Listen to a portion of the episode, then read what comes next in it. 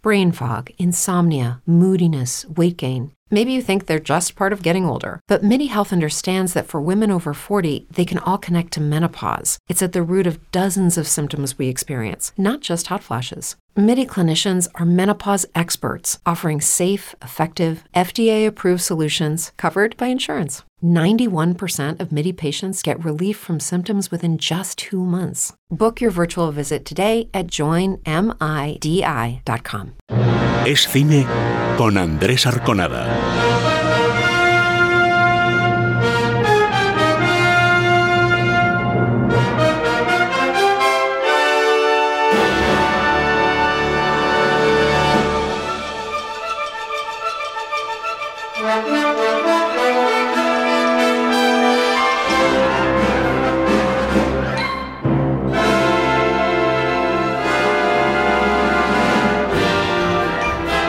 Buenas noches amigos de radio, amigos de cine, por estar con nosotros, por acercarnos a los estrenos, a las entrevistas, a todo lo que tenga que ver con el mundo del cine. Saludamos a Luis, que está en la parte técnica. Sergio, buenas. Muy buenas. Bueno, pues empezamos eh, invitando a que veáis a algunos de vosotros los Fabelman.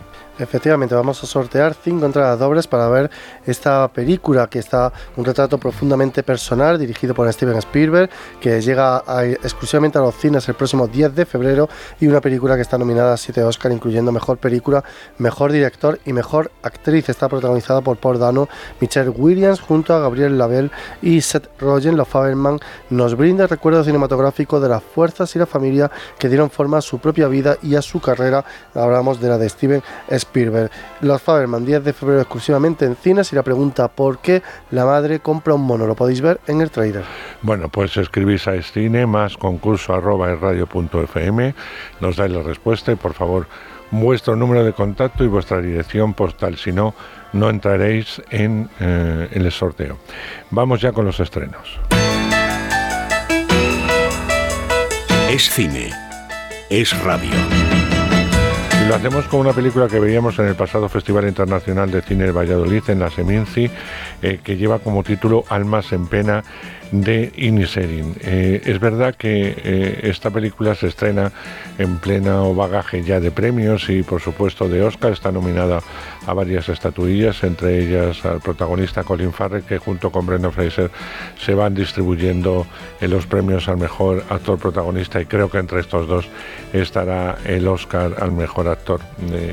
A mí Colin Farrell me parece brutal en esta peli, pero también me lo parece Brendan Fraser. Eh, hablamos de, Irlanda, de un pueblecito, casi de una aldea, donde dos amigos de siempre que suelen tomar algo juntos, suelen hablar, suelen pasear, pues de pronto uno de ellos, el personaje que interpreta Brendan Gleeson, decide... Eh, no hablar al personaje de Colin Farrell. Este no entiende absolutamente nada, le va a perseguir continuamente para que le explique lo que pasa y lo que empieza casi siendo una comedia acaba en una auténtica eh, tragedia o a lo largo de la historia vemos la, tragedia. Totalmente recomendable y sin duda, desde mi punto de vista, la mejor película de, de la semana. Sí, sin lugar a dudas, Colin Farrell está genial en este papel, ¿no? De hombre bondadoso, de hombre puro, de mirada limpia, que no entiende qué le ha podido hacer de malo a su amigo y claro, no tienen tampoco muchos recursos porque viven, como decías, en una aldea, en una isla, por tanto tampoco tienen muchas más personas con las que cruzarse. Y sobre todo es una amistad que viene de años atrás y el personaje de Colin Farrell que esa es la grandeza de su interpretación, es que no entiende en ningún momento qué ha podido pasar. Podría haber caído en la caricatura porque es un mm. personaje muy caricaturesco, sin embargo no, no mm. cae en ella y, lo hace fantástico, que yo creo que, que yo no sé por qué creo que se va a decantar el Oscar hacia Colin Farrell. Puede ser, pero date cuenta que levanta mucha lástima y mucha pena eh, en la persona de, ya no por la ballena, sino mm. lo que le ha pasado y eso también eh, premia a los emotivos académicos. Colmson y Larry, ¿vosotros dos no erais mejores amigos? Seguimos siéndolo. No lo sois. ¿Quién lo dice? No te sientes ahí. A ver, si te he hecho algo, dime lo que te he hecho. No me has hecho nada. Es que ya no me caes bien. Pero ayer te caía bien. Marca ya no quiere ser tu amigo. ¿Qué tiene, 12 años? ¿Qué narices os pasa a ti y a mi hermano?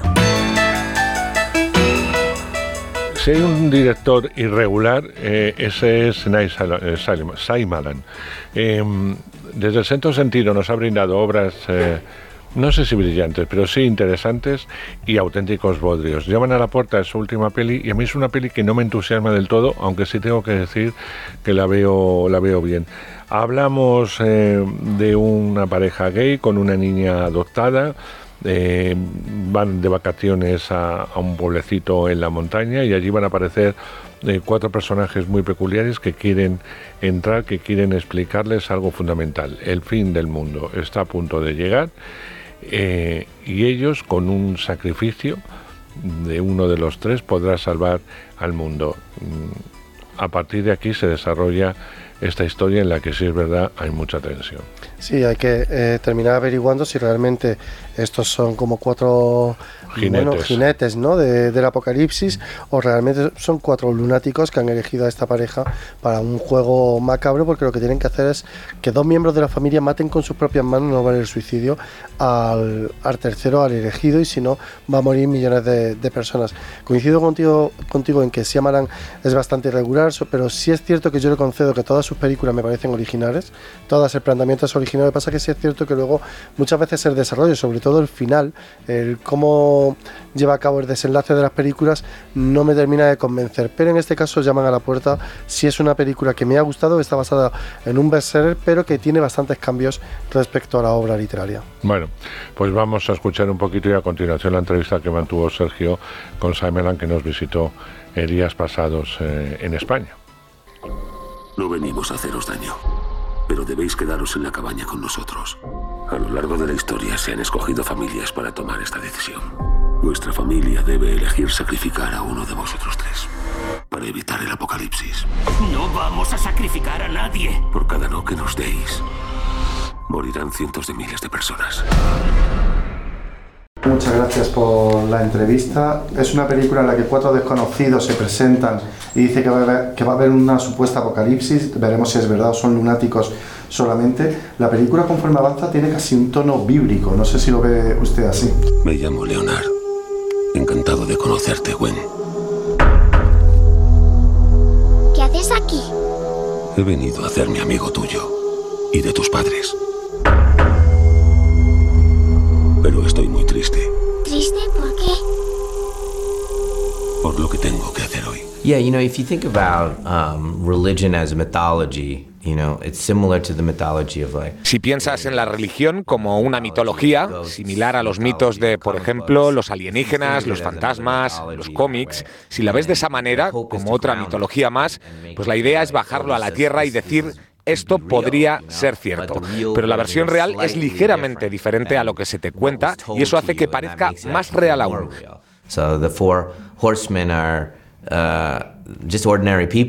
Así, los cuatro jinetes del apocalipsis son simplemente gente normal que no parecen encajar como mensajeros de algo así. Hay humor en ello y también puede hacerte pensar, oye, a lo mejor esta es su verdadera forma, en lugar de ser cuatro arcángeles que vienen a por ti las películas sobre el apocalipsis, el hombre no se ve muchas veces muy bien parado, se le presenta como el malo de la película. Sin embargo, en esta película, que ya veremos si hay apocalipsis o no, el hombre eh, lo que premia es el amor y las buenas intenciones, es su visión del mundo.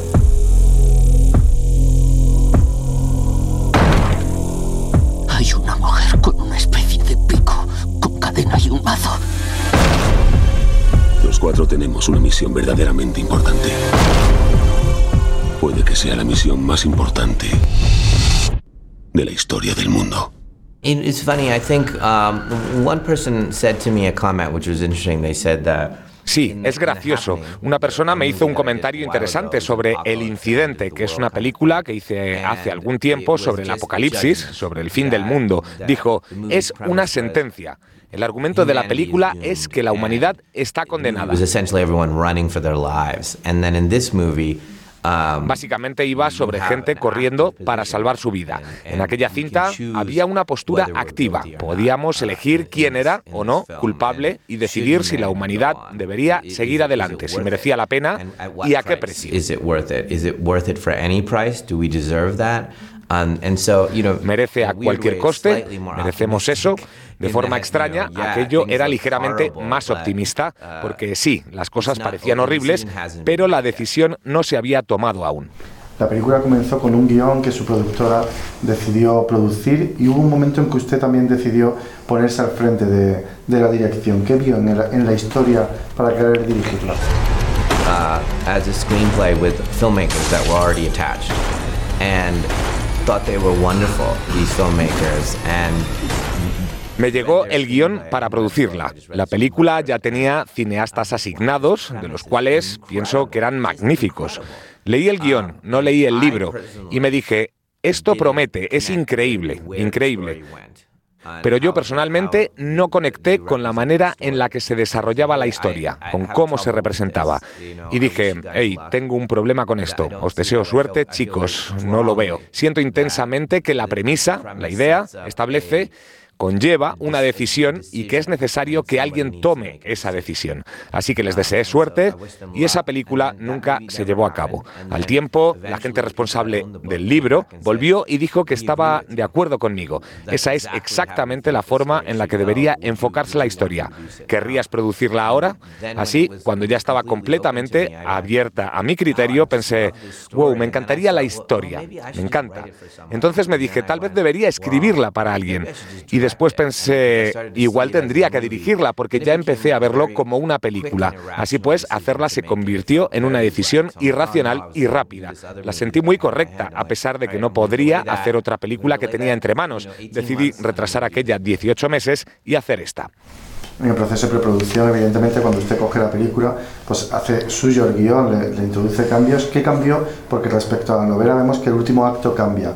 Eh, ¿Por qué quiso dar un tono más optimista a ese final de la película? Hemos sido llamados y nos une una visión común, convertida ahora en una obligación que no podemos ignorar.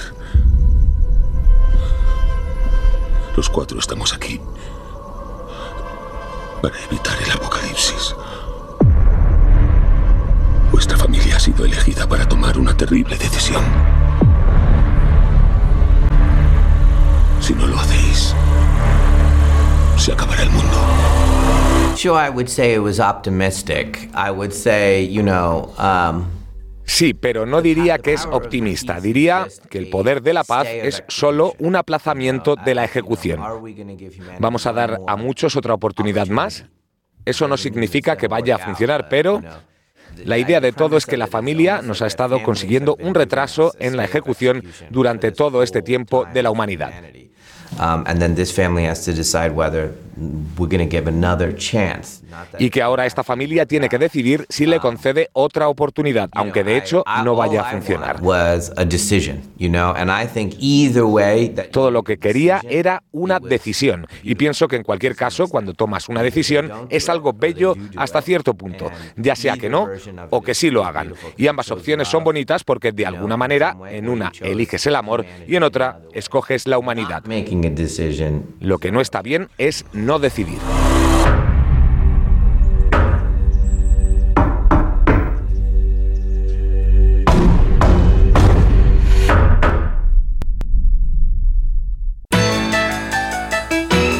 Es cine con Andrés Arconada.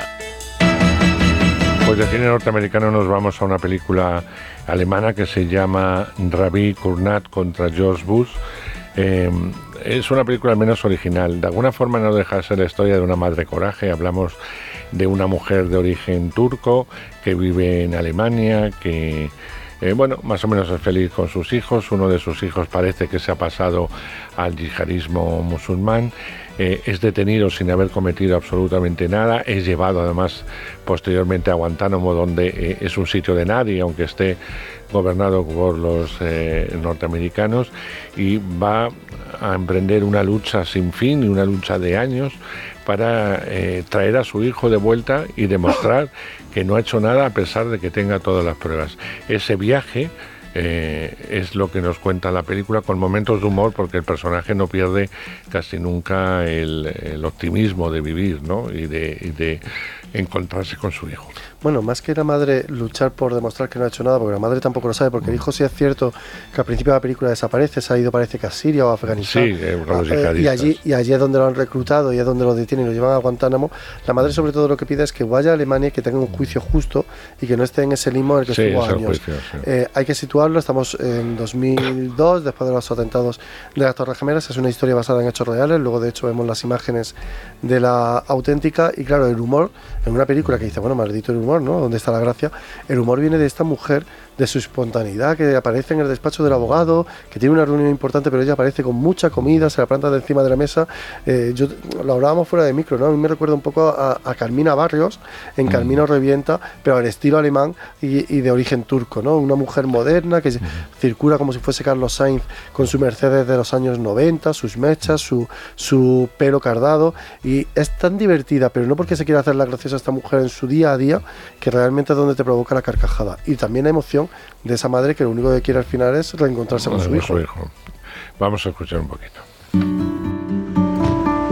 Debemos informarle de que su hijo ingresó en Guantánamo. ¿Y eso qué es? ¿Hay jornada de puertas abiertas? Dicen que aquí vive un talibán. ¿Qué? Entonces yo lo sabría. Soy Rabille, la madre de Murat. Responderé a vuestras preguntas. Y no me pises las flores, por favor. Disculpe. ¿De verdad? Por favor, tiene que ayudarme. Mi hijo está muy lejos. Lo han metido en la cárcel. Su hijo a efectos legales está en tierra de nadie. Si no ha hecho nada malo, no le pasará nada. Vale. El señor Bush puede tener encerrado a Murat el tiempo que quiera. Los franceses han descubierto su propio filón con la serie Asterix y Obelix. Es verdad que han hecho muchas cosas, pero después ha habido varias pelis muy populares que se han distribuido en el mundo, fundamentalmente interpretadas en el papel de Obelix por Gerard Depardieu. En esta ocasión ya no está Gerard Depardieu, ocupa su lugar, eh, eh, tampoco eh, es que ha habido varios Asterix, en este caso un grandísimo actor como Guillaume Canet hace de, de Asterix y Gilles Laladrout eh, es el, el nuevo Obelix al que hay que sumar gente tan importante como Marion Cotillard haciendo de Cleopatra o Vincent Cassel haciendo de César, etcétera, etcétera. Rostros muy populares del cine francés y bastante conocidos en todo el mundo. No aporta nada eh, a la serie, son, es lo mismo de lo mismo. Eh, yo creo que el cómic es el cómic, que el cine es el cine y que la mezcla no suele funcionar muy bien.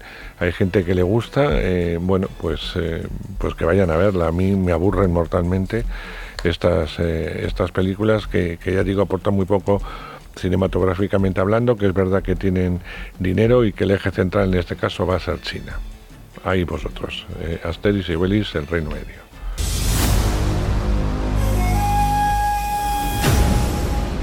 Vengo de China, necesito vuestra ayuda. Sabéis dónde queda China, ¿no? Sí, claro. Ya. Hasta yo sé dónde está.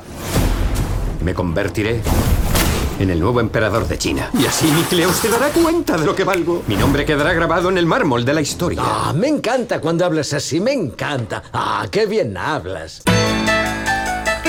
Imaginamos que a un circuito muy reducido llega esta eh, película española que se llama La amiga de, de, mi amiga.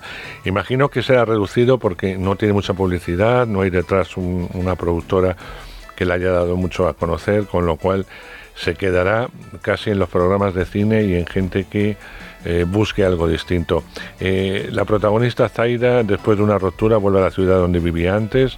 Allí va a retomar su amistad con una amiga, la que tenía descuidada. Tienen 30 años, viven como adolescentes. Eh, ya no tienen edad para determinados comportamientos, pero ellas siguen insistiendo en lo mismo. Están enamoradas del amor, pero tampoco encuentran el amor porque están buscándolo continuamente. Se destrozan eh, unas a otras, saltan de pareja en pareja, de relación en relación, en fin, de dos joyas. La amiga de mi amiga. Esta historia empieza cuando Zaida, después de una ruptura, vuelve a Barcelona y se encuentra con Rocío, su amiga. Rocío tiene una novia, Lara, que tiene una amiga, Aroa, que tiene una novia, Julia. ¿Cómo no? Zaida Carmona, mi peor pesadilla.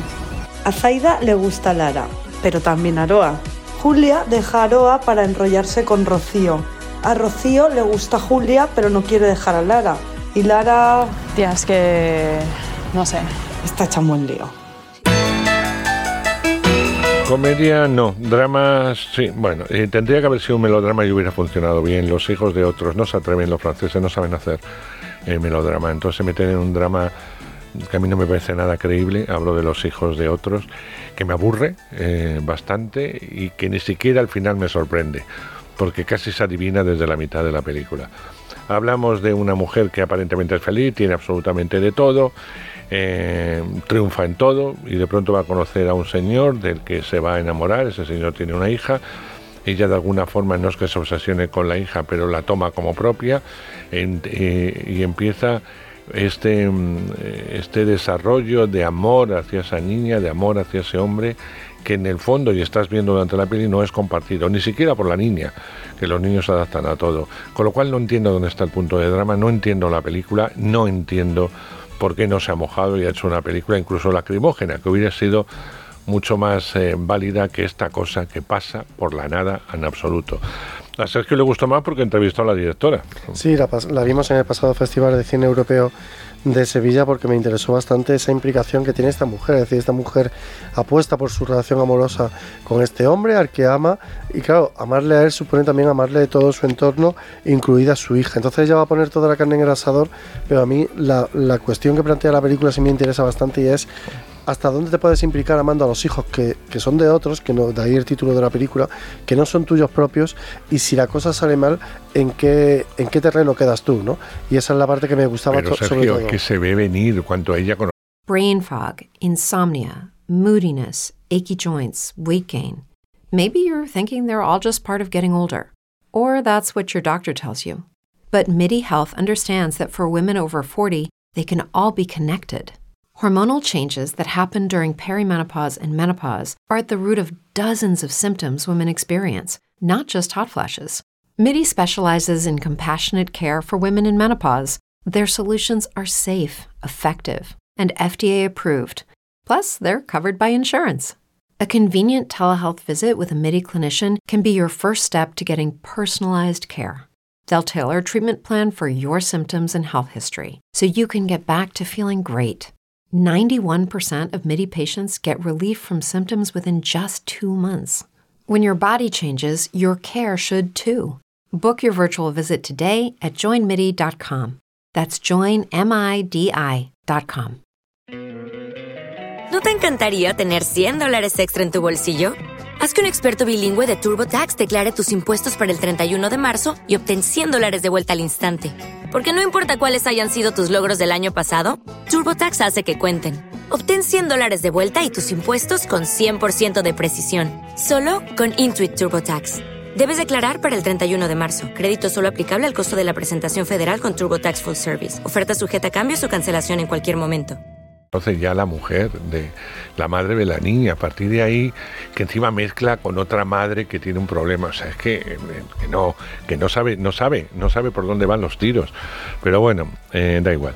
Vamos a escuchar un poquito de. Yo no la recomiendo en absoluto de esta película, de Los hijos de otros, y la entrevista que mantuvo en Sevilla con su directora Sergio. Estoy enamorado de ti. Tiene una hija de cuatro años. ¿Y se fue? Le dejó ella. Papá, Solo estás he envejeciendo mal. pregunta. Quiero conocerla. Quiero conocer a Leila. No es tan obvio. Los hijos de otros a veces. Hola. Leila. ¿Cuántos años tienes? Cuatro y medio. Vaya. ¿Puedo darte un beso? Sí. ¿Vas bien, cariño? Sí. En primer lugar, tengo que felicitarla por la película. Es una película que me ha conmovido en muchos momentos de, la misma. Y lo que más me gusta es que muchas veces las mujeres en el cine, cuando pasan de los 40 años, nos las representan en papeles, eh, digamos, ya cuesta, cuesta abajo. Y sin embargo, Rachel está en, su, un momento pretórico. Tiene novio, la vemos guapísima, eh, muy centrada en su trabajo, tiene incluso pretendientes. Es decir, es una visión, eh, yo creo que muy actual de esa de ese tipo de mujer, ¿no? Sí, estoy de acuerdo con usted. Eh, e, está de verdad en todo su esplendor, en toda su potencia, su poder. Eh, eh, mm, muchas veces eh, ahora lo que se tiene tendencia es a mostrar a las mujeres de más de 40 años con todo su poder y esto está vinculado con la elección de Virginie Fira. Virginie Fira empezó a actuar después de los 35 años y en cierta forma esto pues encarna sus posibilidades. Y, la verdad, lo que me era buscar una mujer, una actriz con esta seducción total y al mismo tiempo decir que no había que engañar a las mujeres. a los 40 años ocurre algo a nivel del femenino.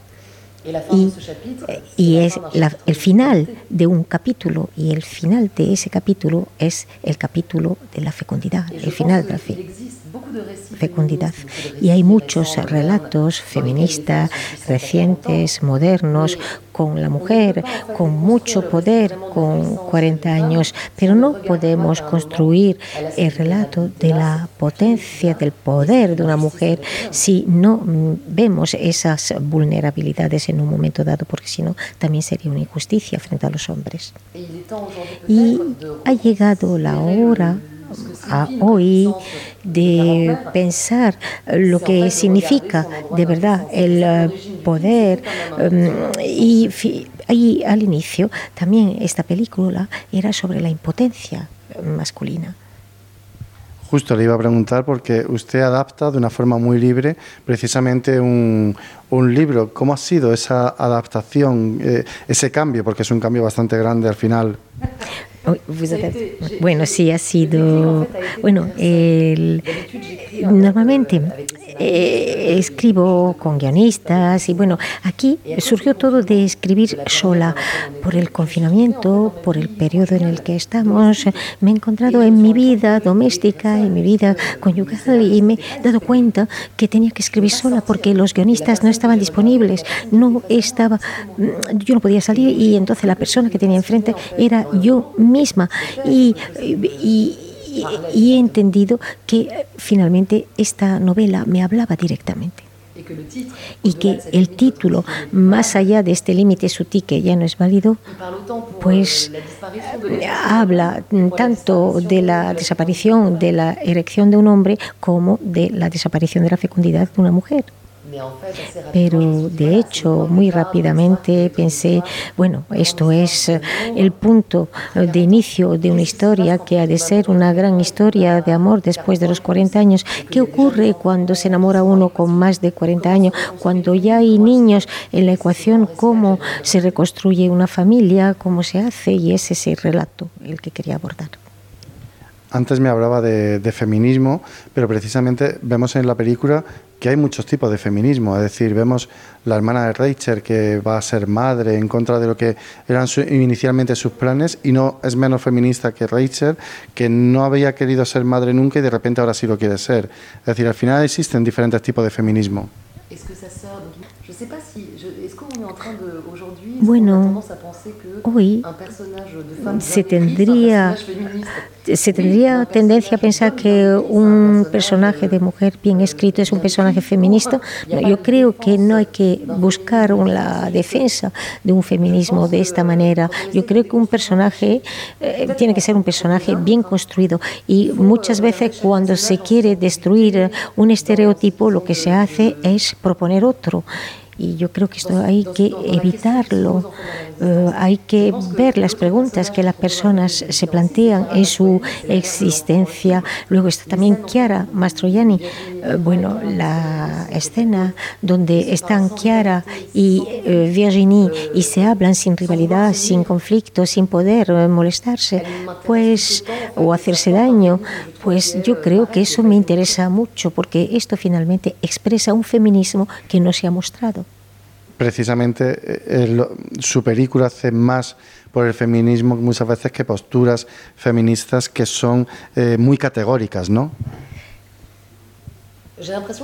Sí, tengo la impresión, de hecho, que todas las representaciones que a veces pensamos eh, pensar que son liberadoras, pues finalmente pueden encerrarnos de nuevo. Y yo creo que el punto de partida era desconstruir el masculino. Se puede ser un hombre muy potente y tener un problema de impotencia, de erección. Y, yo creo que llegamos a un momento mm, en que no que las mujeres las mujeres no tienen que tener todos los atributos fálicos invertidos sino de ir ahondando en otro sentido yo em, formo parte de una generación que ya ha ganado otras batallas y mucha batalla, pero que se puede mm, encontrar encerrada en otros estereotipos. No sé si está claro lo que le estoy diciendo. Entre los conflictos que se encuentra la protagonista Rachel, hay uno que me parece muy curioso. Eh, llega un momento en el que ella se mete en un núcleo familiar que ya existía previamente. Ella quiere eh, integrarse, pero al final siempre, siempre hay roces ¿no? con, con esa vida pasada de, de su pareja. Sí, me parece que es una situación muy banal, muy trivial, pero que tiene una, un potencial novelesco genial. Bueno, ¿cuál es eh, el lugar de los niños? ¿Cómo se ocurre? ¿Cómo, ¿Cómo se le puede decir a un niño mm, que luego ya no se le va a ver cuando se ha vivido durante un montón de años con él? Yo pienso que hay configuraciones nuevas relacionadas con la familia, recompuestas que no se han contado y que corresponden a, a situaciones de amor, desamor, conflictos, despecho. Eh, situaciones inesperadas y poco contadas. Tengo la impresión, en todo caso,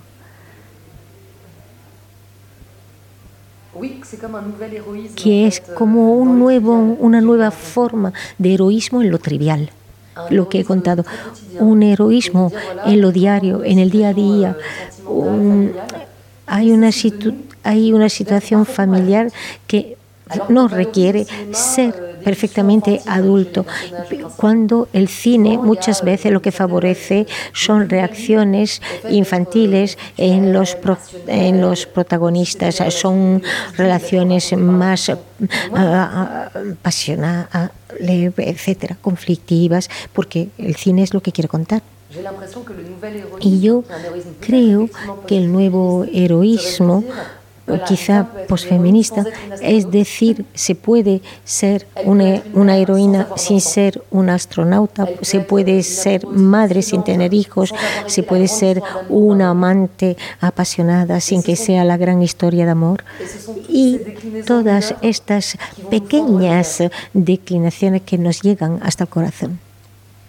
Y otra parte de ese conflicto ¿no? es porque Ali eh, no ha roto con su vida anterior, es decir, sigue teniendo contacto con su ex debido a que tienen una hija en común, pero al mismo tiempo Rachel quiere implicarse en la educación, pero hay un momento dado en el que le dicen, no le vamos a contar a la niña lo que le está pasando con la madre de la amiga porque lo hemos decidido mi ex y yo, y la están excluyendo. Y ese yo creo que es el momento en el que Rachel se da cuenta de que no puede a lo mejor ser madre del todo de esa niña, porque Ali no ha roto definitivamente, ¿no?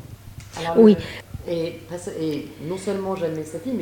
bueno, nunca será su hija, pero también y que el lugar que va a tener en esa familia es espantoso.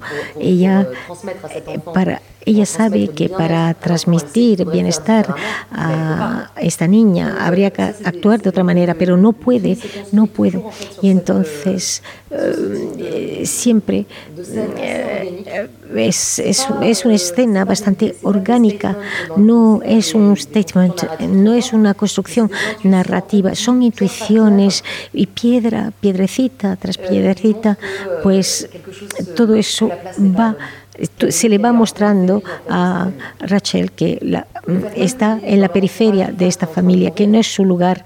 Por ejemplo, mm, por eso también esta mujer que eh, está muriendo, bueno, esta mujer no es necesaria, pero siempre pues nos permite contar con comentario como cuán trágica es la, la, situación de Rachel, pero que tampoco es tan trágica. La, esta mujer es una mujer em, formidable frente a la vida que está desapareciendo. Y, pero la película finalmente se construye a veces de forma casi eh, psicoanalítica por pequeñas, por pequeños toquecitos, poco a poco.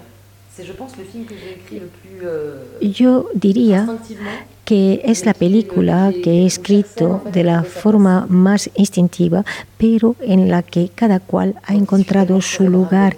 Yo, que soy normalmente muy cerebral, pues aquí es mucho instinto. Hay un momento en el que Rachel habla de plenitud y eso me, me gusta bastante porque dice, yo me sentía completamente plena hasta ahora y no por no ser madre no lo era, pero ahora que voy a ser madre no es que vaya a tener mayor plenitud, es decir, y eso me gusta porque al final depende de ella misma, no, no, no, no de lo que le rodea. Sí, esa era la idea. Yo quería separar. Bueno, eh, bueno, me parece que esto es una lucha ya eh, pasada, cuando decir que una mujer ha de alcanzar, eh, puede alcanzar su plenitud sin hijos, sin pareja. en Francia se dice, ha vuelto, ha rehecho tu vida para decir, has em, conocido a alguien. Para mí la vida está hecha, no se rehace la vida. La vida se construye dentro de nosotros, se, se va construyendo con nuestros recorridos de sublimación personal. Y yo mm, creo que Infine es lo que cuenta la película en el cine o en las series de televisión hemos visto muchas veces el hombre observar a la mujer, observar cuando se levanta, cuando está durmiendo, cuando se está duchando. Y en este caso lo vemos a la, inversa. Es Rachel quien observa a, su hombre y de una forma muy feliz que te transmite eh, el amor que siente por él, ¿no? Es una visión muy moderna.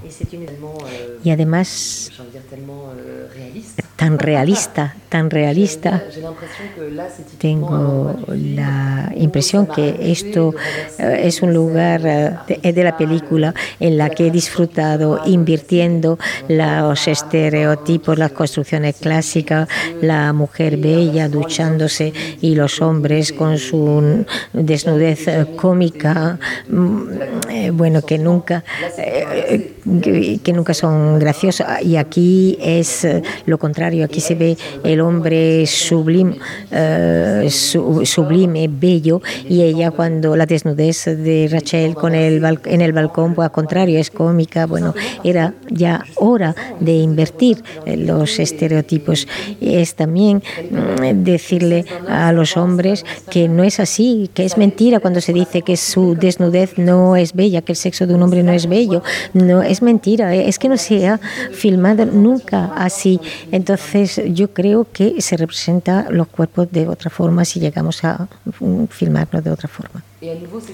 Y no se trata tampoco de eh, invertir la gratuidad de la desnudez, no, no. Cuando, eh, eh, cuando ella, le, ella le dice que, bueno, pues te, te, encuentro, te encuentro bello y, bueno, es una sublimación del, del cuerpo y, bueno, y hay que decir que Roger es muy guapo. Mm, a mí me ha gustado que fueran, que fueran cuerpos de personas adultas. Hay una alquimia entre los actores, porque son actores que tienen más de 40 años. Eh, no, no es lo mismo si tenemos un hombre de 50 años con una chica de 25. A mí lo que me gustaba ir a contar la relación erótica siendo adultos. Y hay una parte que me gusta también muchísimo, que es la profesión de Rachel, que es profesora, porque en cierto sentido está siendo madre temporal de esos alumnos, ¿no? Oui, que, da, les, mm, mère de, de enfant, oui, sí, absolutamente, Ah, absolutamente. Eh, y bueno, y yo, mm, que- yo, yo creo que la película precisamente plantea eh, todos, eh, todas estas eh, transmisiones. Yo he sido profesora y eh, se tiene un vínculo muy fuerte con los alumnos, un vínculo de educación, un vínculo de intercambio. Yo ese vínculo no lo he tenido con otros niños. y cuando una mujer es profesora experimenta mm, lo que es la transmisión a ese nivel con estos niños. y a mí a veces a veces pues se va demasiado lejos a veces se entrega uno demasiado. Y yo creo que aquí en la película hay la construcción de un vínculo muy especial con un alumno. Yo creo que se estaba eh, entregando demasiado a, a eso. Y es eh, el mundo maternal también entronca con el mundo maternal. Bueno, y eh, yo pienso que docente, ser profesora es una, es una profesión magnífica para su representación. Tengo, por ejemplo, un concepto también musical de la clase, me gusta también el heroísmo que hay y también hay una dimensión política. Hay un momento en el que incluso el espectador puede llegar a pensar que hay un determinado alumno, ¿no? Eh, Dylan, creo que era el, el nombre, que siente algo hacia, hacia su profesora, ¿no? Oui, oui, oui. Eh, sí, quizá, quizá, quizá, bueno. Bueno, pero cuando se tiene una profesora que se parece a Virginie Fira, pues se enamora uno de ello, que yo creo que sí, ¿no? De ella, perdón.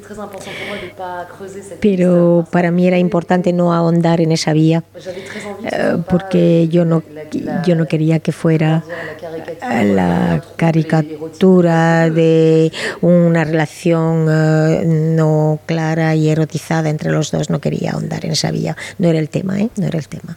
Me parece precisamente un gran acierto no haber ahondado en esa vía porque precisamente lo que te sirve al espectador es para saber esa plenitud, ese esplendor en el que está pasando esta mujer, ¿no? que puede incluso eh, interesar a un alumno tan joven.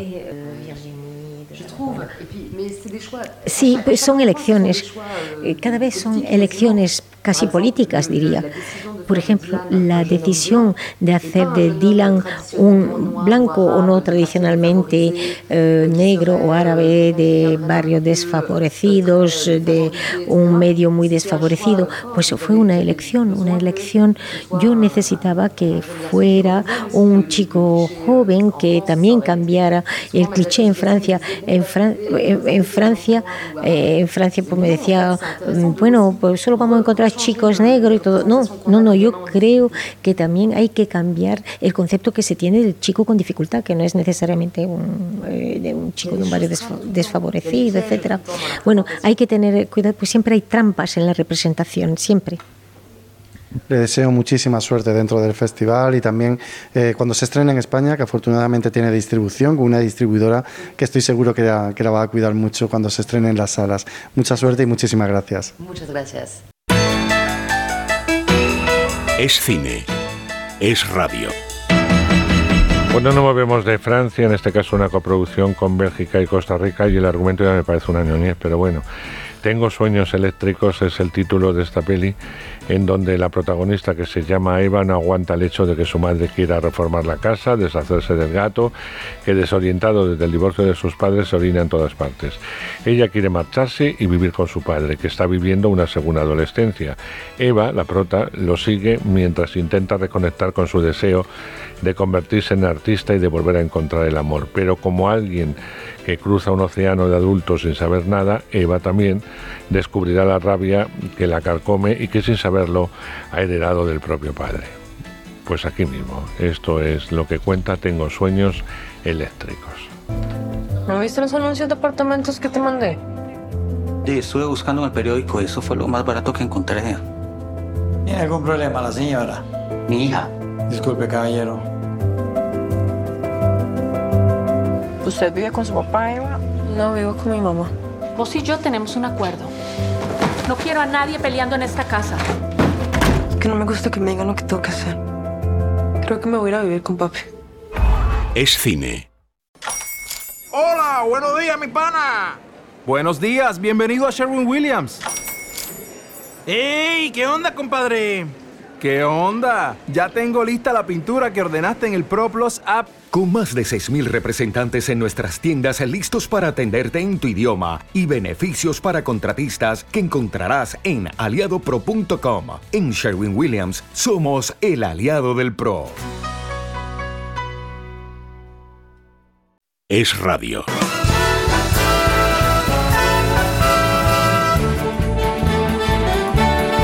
Bueno, pues esta sintonía nos lleva a los estrenos en televisión. Y empezamos con una película suiza que vais a poder ver en Filmen que se llama 99 Moons que es bastante curiosa. Un chico y una chica, Vigna y Frank, son dos personas de pensamientos diferentes que cuando sus diferentes mundos se enfrentan se van a enredar obsesivamente en un apasionado romance, un apasionado romance que tiene mucho que ver con el sadomaso y que van a ritmos diferentes los dos en cuanto a relaciones afectivas y sexuales y a lo que necesita cada uno de ellos. El director lo que ha querido, dice, es eh, reflexionar sobre los conceptos de pareja, compromiso y fidelidad en la era millennial. 99 Moons la tenéis en filming.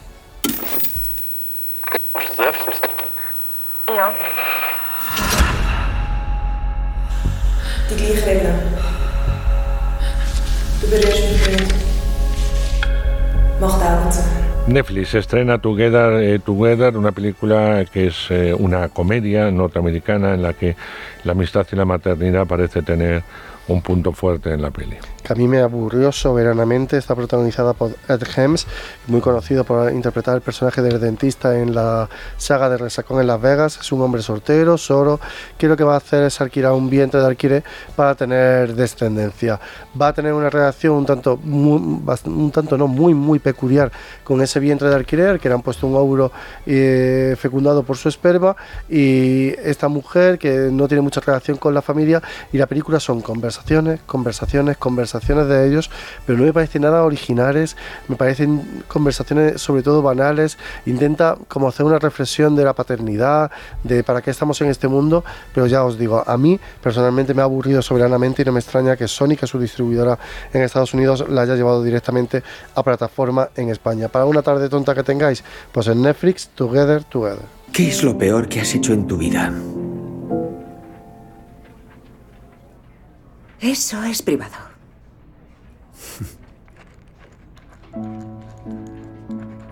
¿Eres religiosa? No. Mi familia sí. Pero no estamos unidos.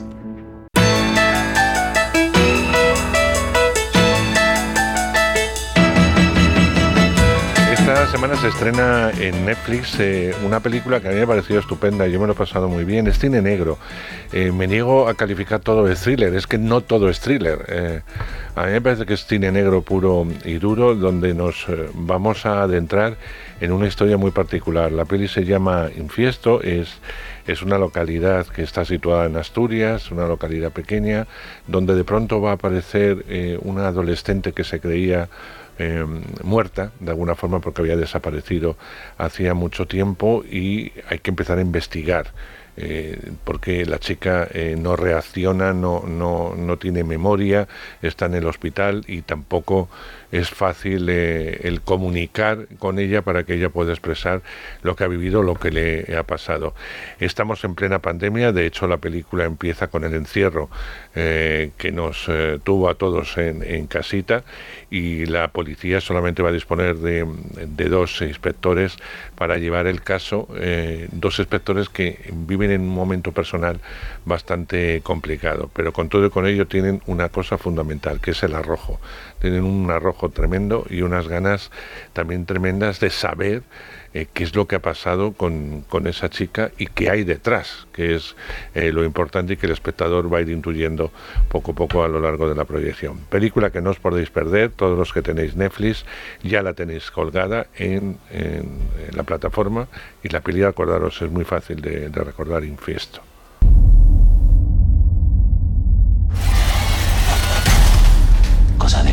Que sí? Tú no estás loco. Enfermo, sin duda. No, nosotros no estamos enfermos. Es la sociedad la que lo está. ¿O no has visto lo que está pasando allá afuera?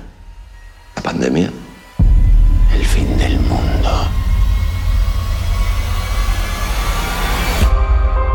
más en Netflix. Eh, nos vamos a avanzar mucho más. Vamos a ver cómo contamos sin contar, es decir, sin destripar. Contar si vamos a contar.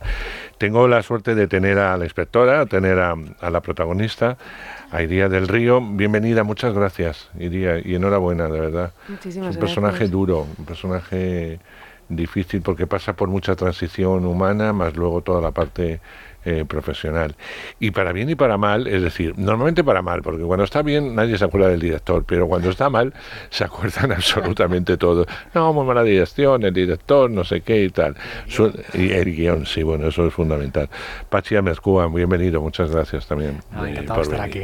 Bueno, eh, Infiesto no ha podido surgir hace mucho tiempo, porque ya la situáis directamente en la pandemia lo que nos pasó a todos encerrados por orden eh, gubernamental para no, no extender lo que, lo que fue una, una tragedia absoluta, con lo cual no sé cómo, es una pregunta tópica, pero cómo se inicia el proyecto, cómo surge esa historia de situarla precisamente en esos primeros días de, de encierro. Bueno, yo, yo de antemano ya tenía la idea ¿no? de hacer una película que tuviera un elemento policíaco, una pareja de policías investigando un caso y, eso siempre lo tenía en la cabeza desde hacía tiempo y, al mismo, y, también tenía la idea de hacer algo en Asturias, en la cuenca minera, que es un lugar muy especial, ¿no? con, con visualmente es muy atractivo, dentro de que tiene esa mezcla de, de un entorno eh, natural espectacular y al mismo tiempo pues esa, esa parte de la cuenca minera de, minas, de industrias, de, de, zona pues con, un aspecto muy, muy potente ¿no? para hacer una, una trama policíaca. ¿no? Entonces yo esos dos elementos los tenía desde hacía tiempo, pero eh, notaba que todavía me faltaba algo para poder eh, escribir esa historia y, darle realmente empaque. ¿no?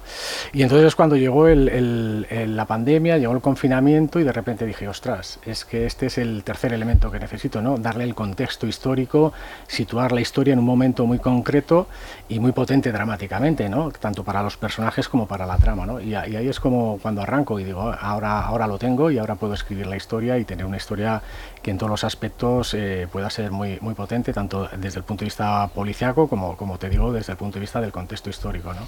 Claro, es que todas las dificultades que trajo la pandemia, ahora hablaremos de eso, eh, eh, se, llevó a todos los medios, no solamente los hospitales, la policía, etcétera, etcétera. Estaba todo como muy comprimido, era todo muy complicado, no se podía hablar con la gente, con lo cual, bueno, ahora hablamos de un poco más del desarrollo de guion, pero si quiero preguntarle, iría que de alguna forma que te llegue un personaje así protagonista, iría, es un bombón no sé si envenenado, pero un bombón, desde luego. No, nada envenenado, la verdad. No, no, no. Todo lo contrario. Yo la verdad es que, mm, bueno, fui a hacer el casting y ya me encontré a Isaac, que estaba ya dentro del proyecto, Isaac Ferriz, mi compañero. Y, ya allí como que hubo un, muy buen feeling con él, incluso con Pachi. Fue un casting, al final en el casting tampoco es que hables muchísimo con el director o que haya una... Pero aún así hubo como un feeling de, ostras, yo creo que este personaje lo puedo hacer bien y y sí, surgió y no, claro, es un, es un regalo para mí porque para empezar nunca había hecho un personaje, eh, nunca había hecho de policía en una, en una película. Es un personaje que además eh, sostiene bastante a sus espaldas gran parte de la trama. Y, y, bueno, ha sido un reto bastante importante para mí y me siento muy afortunada de que Pachi me diera esa oportunidad, la verdad. No, porque además yo te decía lo de Bombón Envenenado porque es un, un personaje lleno de aristas es decir, no es un personaje plano, no es la chica de turno, no, no. Es un personaje que tiene su propia personalidad, que está sufriendo em, en sus carnes eh, lo que en principio, bueno, nada, es un poco de fiebre. Esto va más lo que le está pasando a su novio en, su parte personal. Tiene un compañero que es muy especial, que tiene una angustia vital eh, tremenda a la hora de desarrollar su trabajo y a la hora de, de enfocarse personalmente y al mismo tiempo es una mujer con muchas dudas, eh, absolutamente desde el principio. Todo eso había que canalizarlo y darle vida eh, y entidad al personaje, ¿no? Y que el público también tuviese empatía hacia el mismo. No fácil no era. No, fácil no era.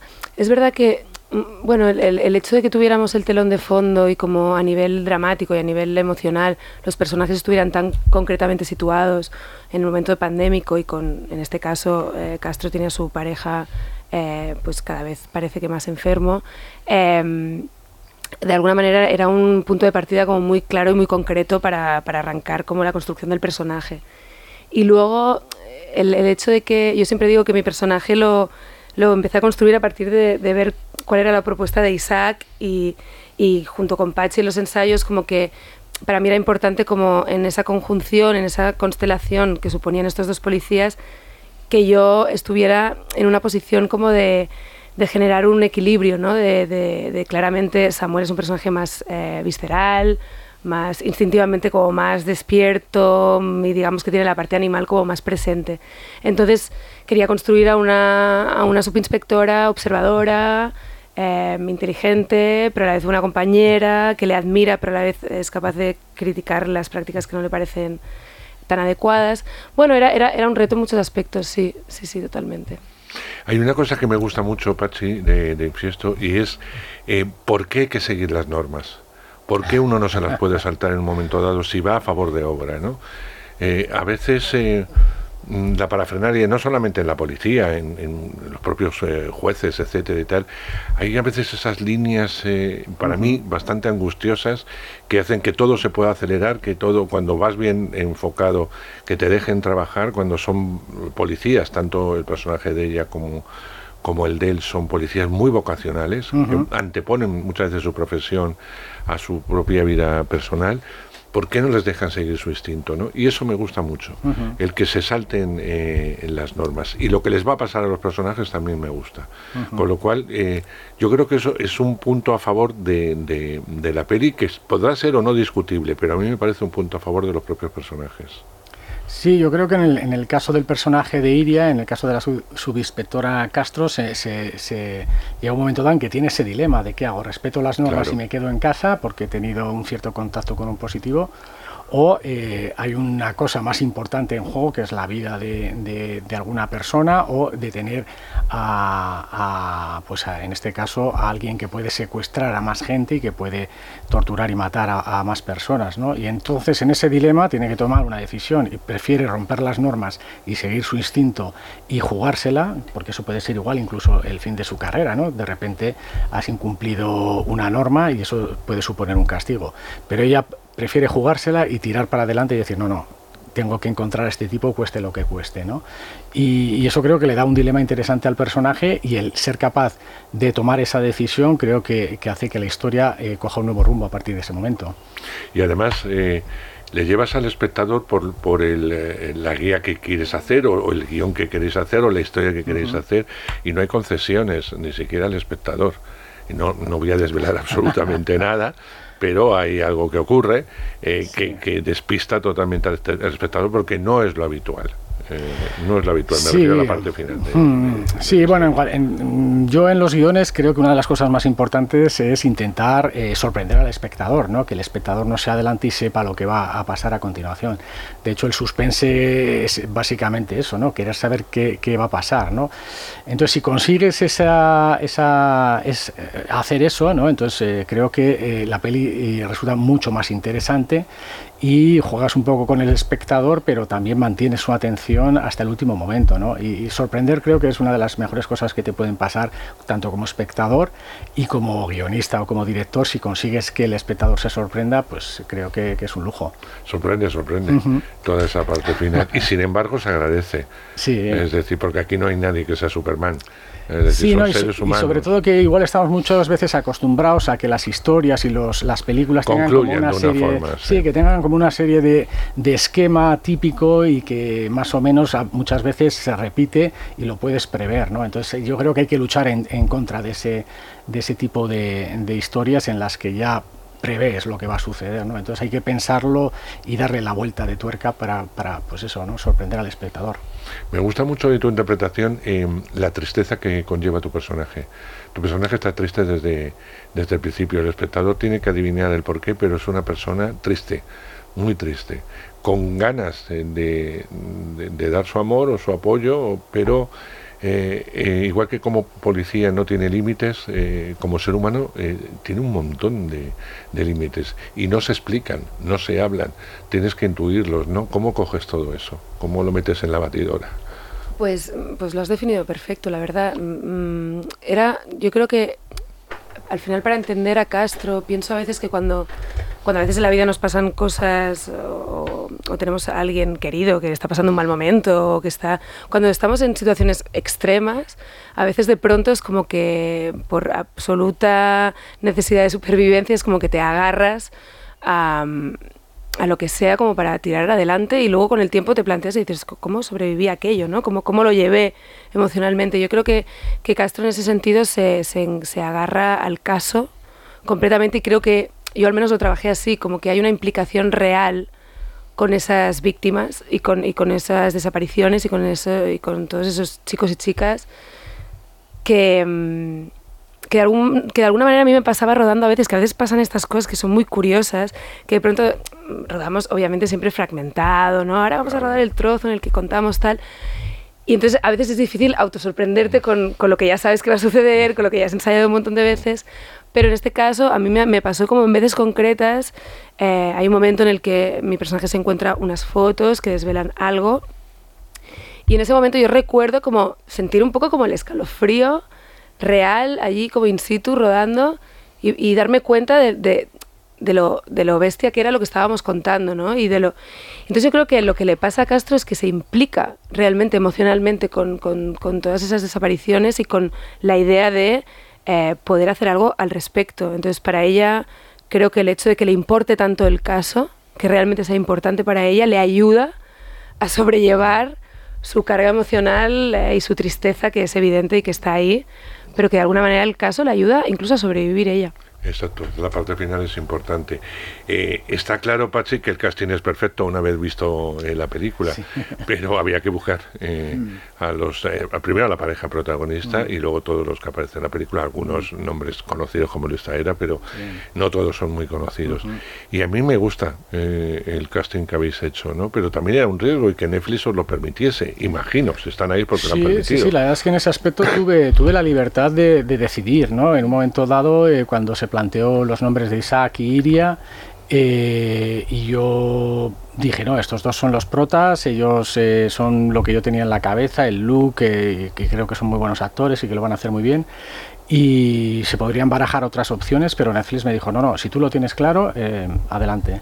Y claro, eso es una suerte porque ellos podían haber presionado y haberme dicho, no, bueno, vamos a buscar algún rostro más conocido, algún nombre que tenga más tirón y tal. Y podían haber presionado, que a veces ocurre con las televisiones o con las plataformas que te pueden un poco imponer, eh, imponer incluso eh, eh, los protagonistas. Y en este caso me dijeron, no, no, si tú lo tienes claro, adelante. Y, así fue. Y luego rodeamos a Isaac Iria con, con unos secundarios que, que son muy potentes y que están muy bien y que dan mucho juego y creo que eso, que el casting es, es un, yo estoy muy contento, ¿no? Y, y es un casting variado pero, pero muy rico. Porque era una de las dificultades, que todo eso estuviese muy unido, estuviesen todos en equilibrio, para que no, no hubiera grandes eh, diferencias. Entonces tenemos actores menos conocidos, que no significa que no sean malos, en absoluto, y actores muy conocidos que tienen ya una forma y una técnica.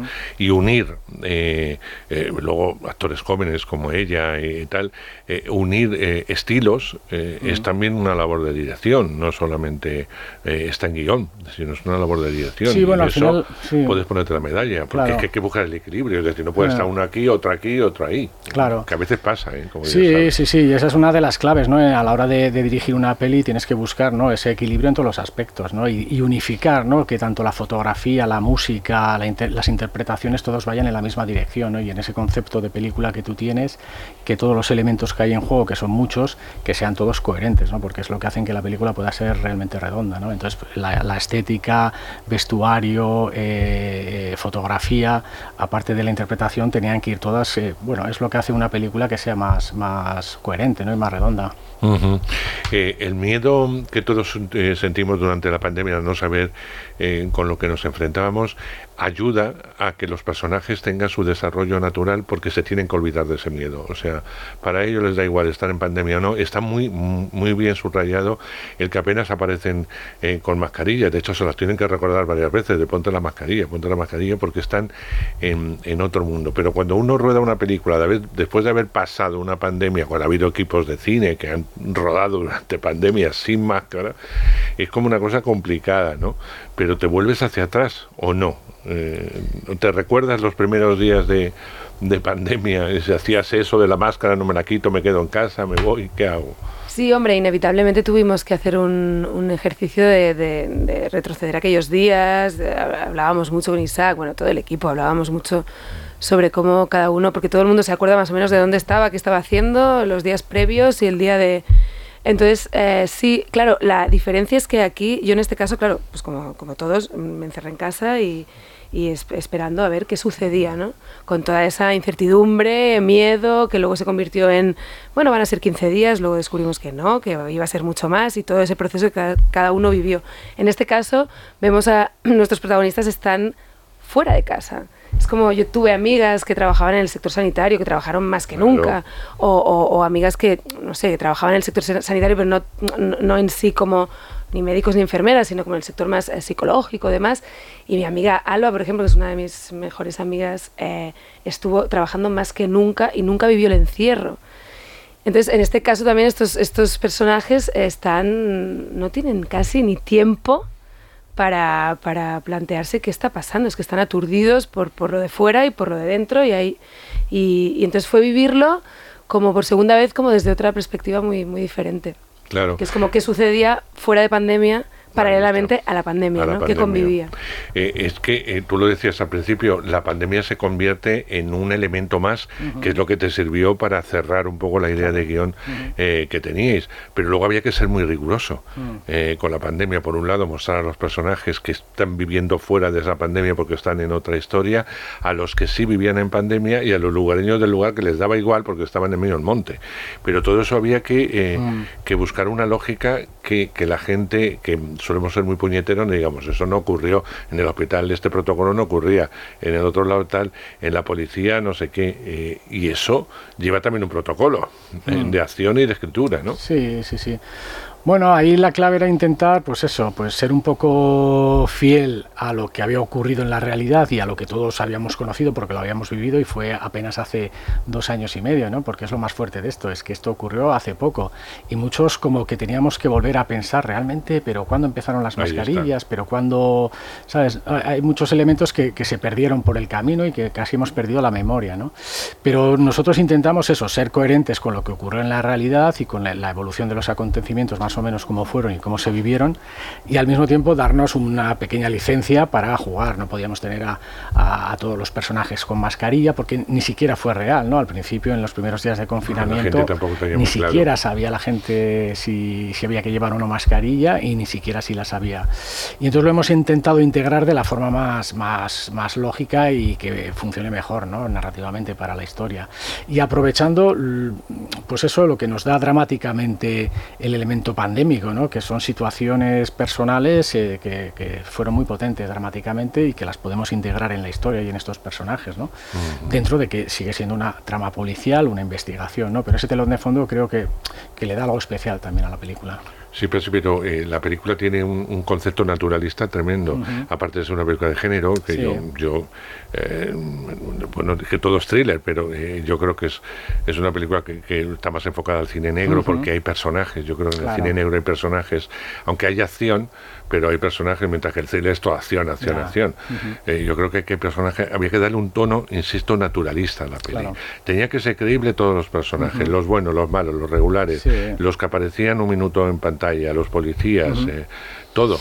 Si no, no tenía mucho sentido y había que meter a esos lugareños en, ese, en ese momento, porque es una España que existe y que no tiene nada que ver con la, urbanita, o sea, es muy, distinta. Eh, y la forma de andar, de pensar, de, hablar. No, yo siempre lo que intento en las películas eh, que escribo y dirijo es intentar eh, conseguir ese equilibrio entre que los personajes sean creíbles, sean realistas y sean identificables, con unas tramas que luego pueden ser un poco más, un poco menos peliculeras, ¿no? pero, pero que ese equilibrio eh, creo que es el, el, que busco yo en, en, mis películas, ¿no? que eso, que, que la trama tenga sus giros y tenga su, puede ser esto que te digo, pues un poquito más eh, de ficción, pero que los personajes sí que sean muy creíbles y que estén bien desarrollados y que la gente se pueda identificar con ellos. Sí, que, de alguna forma sean reconocibles. Exacto. ¿no? Si no, eh, las películas tampoco tienen claro, sí, sí. Eh, mucho. Sí, huir de esos estereotipos que hay tantos, tantas veces visto en algunas películas americanas que, que, parten siempre como de, de, muchos tópicos y muchos estereotipos, intentar llevarlo, pues eso, a, a tierra y decir, bueno, es que esta es una persona real, con problemas reales y, con sufrimientos y sentimientos que todos podamos identificar, ¿no? Ese es el, reto, yo creo. Mm. Estamos viendo un momento del audiovisual muy bueno, eh, eh, tanto en series como cine, eh, y yo no sé en qué momento estás tú si te está viniendo bien todo este movimiento de nuevas series, nuevas películas para plataformas, no solamente cine, etcétera, eh, lo veis con más esperanza porque la situación ha sido bastante crítica con, con pandemia, etcétera, ¿no? Pues mira, yo curiosamente, después de pandemia, he trabajado muchísimo. O sea, fue salir del confinamiento y salir siempre con, salir con esa incertidumbre de ¿qué va a pasar? No tengo nada cerrado, ¿qué va a pasar? Y de pronto, en un mes, dos, empezaron a surgir cosas. También pasó que en pandemia hubo muchos proyectos que se quedaron como en el cajón o a punto de ser, y al salir hubo como una especie de, eh, bueno, como de avalancha de cosas. Y, yo la verdad es que justo hablábamos de esto esta mañana. En los últimos, eh, no sé, siete años, eh, la situación a nivel profesional, laboral para los actores y actrices de este país ha cambiado muchísimo. Mm. O sea, la llegada de las plataformas ha generado muchísimo trabajo para mucha gente y, yo no, no, me puedo quejar, la verdad. Estoy en un momento bastante bueno, bastante bueno. Tengo alguna cosa por estrenar, proyectos encima de la mesa interesantes. Bien, estoy contenta que siga, que siga la racha. Tocaremos madera, que esto es todo madera. Esto es madera, ¿eh? Por si acaso. Estoy llegando al final porque llevamos ya casi media hora hablando. Em, pero se va a estrenar dentro de nada otra una serie tuya que nosotros vimos la primera temporada, ¿no? María María Negra, no sé si tienes algo que ver con esto. Ah, yo en la, primera temporada sí que, sí, estuve y, la hicimos Nacho López y yo, toda la primera temporada, medias los dos. Y en esta segunda yo solo he escrito un capítulo, el tercero, y pero el desarrollo de, esta temporada lo, llevan hecho otras personas, sí, sí. Pero me pidieron hacer algo y dije, bueno, bueno hago un, capítulo, escribo. Es que tenía una curiosidad, por eso eh, eh, he visto el cartel eh, de María Negra 2 de los nuevos episodios y no veo a Alex. Y entonces digo, uh, ah. Alex no es el prota, no está el prota. No es el prota. Bueno, pues ya dicho esto, ya sé que no puedes contar mucho ni nada, pero me quedo. Sí, sí, sí, ha habido ahí un Sí, Operación María Negra 2 es algo curioso, pero porque te quiero decir que la 1 era basado en hechos reales, y lo que ocurrió en la peripecia de este personaje. En ese viaje. Exacto, el viaje del submarino, narcosubmarino, y básicamente con elementos que creamos un poco para, para, hacer funcionar la historia, pero básicamente basado en hechos reales. ¿no? La 2 ya es invención, porque parte ya... Eh, de un momento posterior que no existe realmente. El, personaje protagonista estaba en la cárcel y en la cárcel está. Pero se ficcionó a partir de ese momento, ¿no? Y todo lo que viene después es ficción y ya te digo, ahí yo no, no he participado más que en el tercer capítulo. Bueno. De hecho, tengo curiosidad por ver. yo toda, eh, absolutamente toda. Pachi, te deseo lo mejor. Muchas gracias. Eh, que tengáis muchos pinchazos, como digo yo, en todo el mundo, que se os vea en todo el mundo. Iría y a lo mejor, quién sabe, te llaman mañana mm, de Corea del Sur para que estés en, el juego del calamar 3, ojalá, ojalá haciendo de una de una española que va a visitar Corea. Vaya usted a saber. Pues vaya usted a saber. Porque fíjate todos los que em, compusieron La Casa de Papel, mm. Elite, etcétera, series que se han visto en todo el mundo y que les llaman de, de, todo el mundo, que son reconocidos, ¿no? Tiene su parte buena y su parte mala. Eso, sí, espero que me llegue solo la buena. Que solamente te llegue la buena. Eso te deseo. Enhorabuena por este trabajo. Estás en representación de todos los que están en la, en la peli. Eh, que están todos estupendos. Así que gracias de nuevo por estar aquí. Que te vaya bonito en todo lo que va a venir, tanto lo que ya has hecho como lo que te tiene que venir. Y hasta la próxima eh, película. no sé si para Netflix, para la gran pantalla, para Amazon, para lo HBO. Toque, lo que toque, ya para lo que toque, ¿no? en el caso de seguir trabajando. Exacto, Muchas gracias. Gracias a ti. Gracias a ti, un placer estar aquí.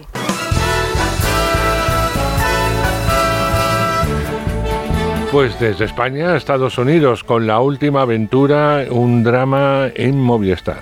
Sí, que está interpretado por el actor de 88 años, Tom Skerritt, que interpreta a Ben Gibbons, que es un cardiocirujano retirado, que acaba de descubrir que tiene un cáncer, un cáncer terminal y que va a decidir irse junto a su amado perro Rex al lugar donde nació, que es una región remota, montañosa, al este de Washington. Gibbons va a iniciar este viaje por la montaña, recordemos tiene 88 años, y nadie, salvo su hija, sabe un poco eh, dónde va a ir, pero no conoce tampoco todos los detalles. Es una película de estas de, bueno, de, de autodescubrimiento antes de, de la muerte, que, que, por otro lado hemos visto otras veces, pero que está bien hecha. La última aventura en Movistar Plus. Hola, papá, soy René. No me hace gracia que te vayas de viaje tú solo. ¿Es de por aquí? Lo fui hace tiempo. Es algo de picar, para luego. ¿Seguro que estará bien? Sí, estaré bien. Solo me preocupa tu salud. Netflix está muy activo y estrena Espíritu Libre, eh, una coproducción entre Australia y Estados Unidos, que viene a ser una película familiar, de aventura, bueno, tiene un poco de todo. No, familiar, familiar no mucho, porque al igual que la anterior es también de autodescubrimiento, y es que la protagonista Jessica Watson se ha propuesto eh, ser la persona más joven en, en dar la vuelta al mundo en barco completamente solo, y eso es lo que va a hacer esta ¿Cuántas veces chica. hemos visto esto ya? Muchas, la última vez la vimos con Clemence Crusot eh, en el cine francés. O sea, lo Sí, del reto antes- del barco. Con Robert Redford y con todos han quedado solos en un barco. Y son películas que, que son películas de un solo visionado, es decir, la ves una vez, pero luego no te acercas otra vez No, a no, verla. no. Porque es una película que suelen ser con un ritmo muy pausado, debido a que al final solamente es la chica, el mar y el barco. Espíritu libre en Netflix. Hola, soy Jess. Este es mi video cuaderno. Suelen usarse cuadernos de bitácora, pero no puedo dejar las pantallas medio año. Quiero ser la persona más joven en dar la vuelta al mundo, sin escalas ni ayuda. Eres la capitana, ¿vale? Todo saldrá bien. Ese velero es demasiado pequeño como para que una cría navegue en él. Están deseando. Este siguiente título con el que vamos a acabar nuestro repaso de, de estrenos en televisión, en Netflix Stromboli, me suena a remake de la película italiana que encumbró a Ingrid Bergman en el cine italiano eh, cuando quiso trabajar con Roberto Rossellini, con el que posteriormente eh, tuvo una larga unión sentimental. Lo digo porque el argumento es muy similar y si es así, eh, ya os digo, miraros la de Rossellini y pasar de esta nueva versión, que creo que es esto, una nueva versión de este clásico, Stromboli. Sí, las películas de plataformas esta semana no son muy originales, salvo la inicial, que por eso hemos empezado por ahí por el repaso, la de 99 Moons, por esa historia de Sadomaso, que sí es un poco más original, pero en este caso, como bien dices, la hemos visto otra muchas veces. Una mujer acaba de divorciarse y se va a inscribir en un retiro en una isla volcánica italiana llamada Stromboli y allí al mismo tiempo va a tener que enfrentar su pasado, un pasado que la atormenta por otro lado y entonces ese contraste de la felicidad de ese sitio paradisiaco con su pasado que la atormenta. Como bien dices, nada, nada original. Stromboli en Netflix. Señora. Señora. Puede quedarse ahí. Es peligroso. Estoy esperando al iceberg. Por favor, señora, vuelva y siéntese.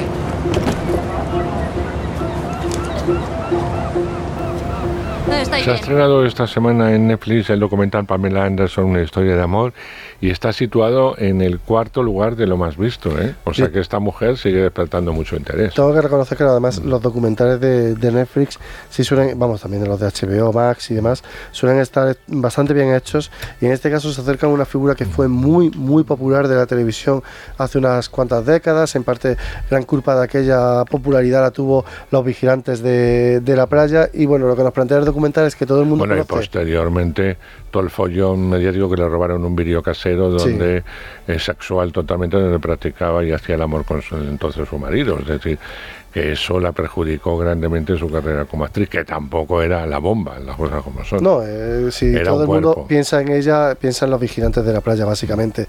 Y el documental lo que hace es decir, bueno, pues hay una figura muy pública que conocemos todos eh, sobradamente, que es eh, la figura de Pamela Anderson como actriz, pero no conocemos su vida, que por otro lado también ha tenido sus altibajos, como bien indicabas con ese famoso vídeo. Así que la podéis tener en Netflix, eh, Pamela Anderson, una historia de amor. Anoche no dormí nada. Enterré aquella cinta robada fuera de mi vida para sobrevivir y ahora que todo regresa, me siento enferma. Ahora quiero ser yo quien cuente la historia. Creo que la gente no la considera dueña de su propia imagen. Es Pamela Anderson, propiedad pública. Sentía que no me respetaban mucho.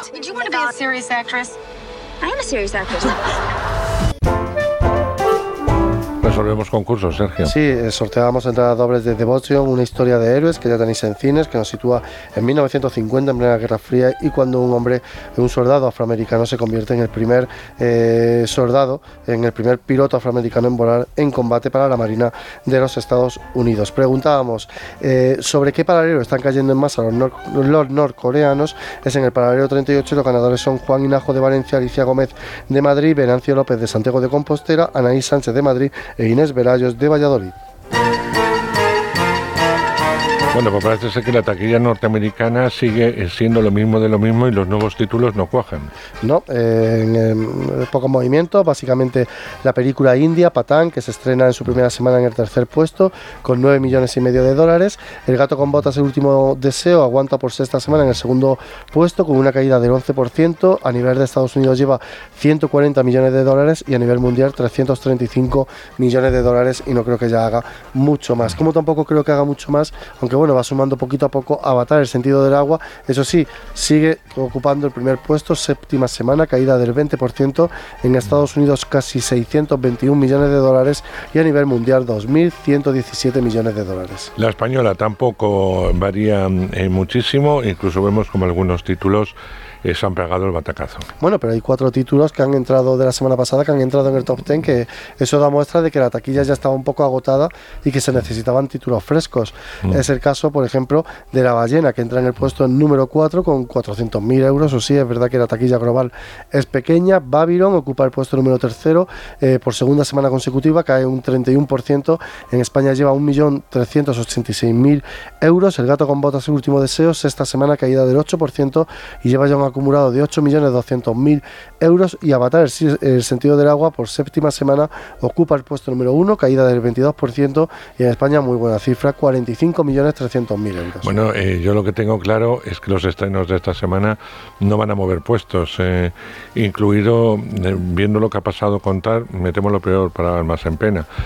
Tar ha arrancado en el séptimo lugar en su primera semana con poco más de 200.000 euros, o sea... Teniendo todo el reclamo de los Oscar y Charlize Oscar y todo lo que ha salido. Y, y Kate Blanchett, perdón. Venga, vamos ya con las noticias. Es cine. Es radio. Es una pena que la décima edición de Los Feroz, una de las mejores, si no la mejor edición, eh, fantástica gala, fantástico los premios eh, que se repartieron en casi todas eh, las categorías, el ritmo frenético, me parece que fue una gala estupenda, absolutamente estupenda, se viera empañada por el escándalo de ese depredador sexual al cual ha sido eh, denunciado y de lo que realmente se ha hablado. Nosotros, como miembros de los Feroz, no tenemos más que remitirnos al, al comunicado oficial de la presidenta, que creo que es perfecto, está en manos de la justicia, ellos decidirán y todo se verá. No tenemos nada, absolutamente nada que opinar y vamos a hablar directamente de los premios. Pues como La Pedrea de Navidad, que ha ido bastante repartido, mejor película dramática ha sido para Asbestas, mejor película de comedia para competencia oficial y eh, mejor guion y mejor dirección no recae sobre Asbestas, sino que mejor guion sobre Cinco lobitos de Alauda Ruiz de Azúa y mejor dirección sobre Carla Simón por Alcarrás. Los eh, premios de interpretación, pues el mejor actriz eh, ha sido para Laia Costa por Cinco lobitos, mejor actor para Nacho Sánchez por Mantícora, mejor actriz de reparto Susi Sánchez por Cinco lobitos y el de actor de reparto para Luis Zaera por Asbestas. En cuanto a televisión, serie dramática La Ruta, serie de comedia No me gusta conducir, actor protagonista de serie Juan Diego Boto por No me gusta conducir, actriz protagonista de serie Claudia Salas por La Ruta. Como veis, pues ha quedado bastante, bastante eh, repartido unos premios que, por cierto, el premio de honor fue para Pedro Almodóvar. Sí. Bueno, pues vamos directamente ya con los Goya. Empezamos la quiniela. Durante esta semana y la semana que viene vamos a mantener la quiniela. Ya sabéis que llegará hasta el sábado, día 12, eh, hasta una hora determinada. Hasta las 3 de la tarde, por ejemplo. Porque luego ya eh, todo lo que entre en mail después de las 3 de la tarde no cuenta. De todas maneras, Sábado 11. colgaremos en las redes sociales los nominados de los que vamos a hablar, porque no son todos eh, los premios los que van a entrar en el sorteo, que como ganador tendrá un lote de películas. Empezamos con mejor película, Sergio. No, vamos a ir de menos a más. Vamos a Ah. empezar con mejor guion, si te parece. A ver, ¿qué, ¿cuáles son las categorías? Apunta. Me- sí, mejor guion, guion adaptado, todo lo de eh, interpretación, dirección novel, director y película. Son las categorías. Mm. Vale. Si empezamos por mejor guion, que eh, guion original, que es Arcarras, Asbestas, Cinco Lobitos, Mantícora y Modelo 77. Bueno, yo tengo claro que esas bestas. Voy a votar por, eh, no por lo que vaya a pasar, ¿eh? voy a votar lo que a mí me gustaría que sucediese. A mí también me gustaría que se lo llevase Asbestas, así que también me apunto a Asbestas, mejor guion adaptado, Cerdita, Irati, Los renglones torcidos de Dios, No mires a los ojos, Un año, una noche. Me gusta mucho Cerdita. En este caso también coincidimos, Cerdita, la película de Carlota Pereda, que yo creo que sí puede dar Tenemos la que añadir dirección novel. Yo creo que Sí, es sí, está, importante. está, está metida Bueno, la venga, dirección vamos, novel. vamos. Actor eh, revelación, eh, está Albert Bosch por Alcaraz, Jordi Pujol Dorcet por Alcaraz, Miquel Bustamante por Cinco Lobitos, Cristian Checa por En los Márgenes y Termo Irurreta por La Consagración de la A Primavera. mí me gusta mucho Miquel Bustamante en Cinco Lobitos haciendo el marido del personaje de Laia Costa. Yo también voy a votar a Miquel por cinco lobitos, que creo que también va a ser una de las ganadoras de la noche. Actriz revela- revelación, Ana Olín por Alcaraz, Laura Garán por Cerdita, Laura Pamies por El Agua, Valeria Sorolla por La Consagración de la Primavera y Zoe Steam por Mantícora. Esta categoría está muy, muy reñida. Me gusta mucho Laura. Sí. Laura por Cerdita. Yo también apuesto por Laura. No puede ser, estamos coincidiendo en todo este año. Bueno. Dirección eh, Novel, Carlota Pereda por Cerdita, Alauda Ruiz de Azúa por Cinco Lobitos, Elena López Riera por El Agua, Juan Diego Boto por En los Márgenes y Miquel Gurrea por Suro. Hombre, yo creo que está entre Laura y, y la dirección de Cerdita, pero yo me quedo con a Laura, por Cinco Lobitos. Cinco Lobitos, pues fíjate que yo creo que aquí va a haber lobby y se lo va a llevar Juan Diego Boto como director Novel. No creo. Pero No. bueno, puede ocurrir. eh, apuestas arriesgadas para poder ganar. Actor eh, de reparto. eh, Actor de reparto así me lo encuentro. Diego Anido por Asbestas, Luis Zaera por Asbestas, Ramón Barea por Cinco Lobitos, Fernando Tejero por Modelo 77 y Jesús Carroza por Modelo 77. La verdad que me gustan todos, pero me gustaría que Luis Taera se llevase el Goya de nuevo. Yo creo que sí, que va a ser su segundo Por Goya, Asbestas. en este caso por Asbestas.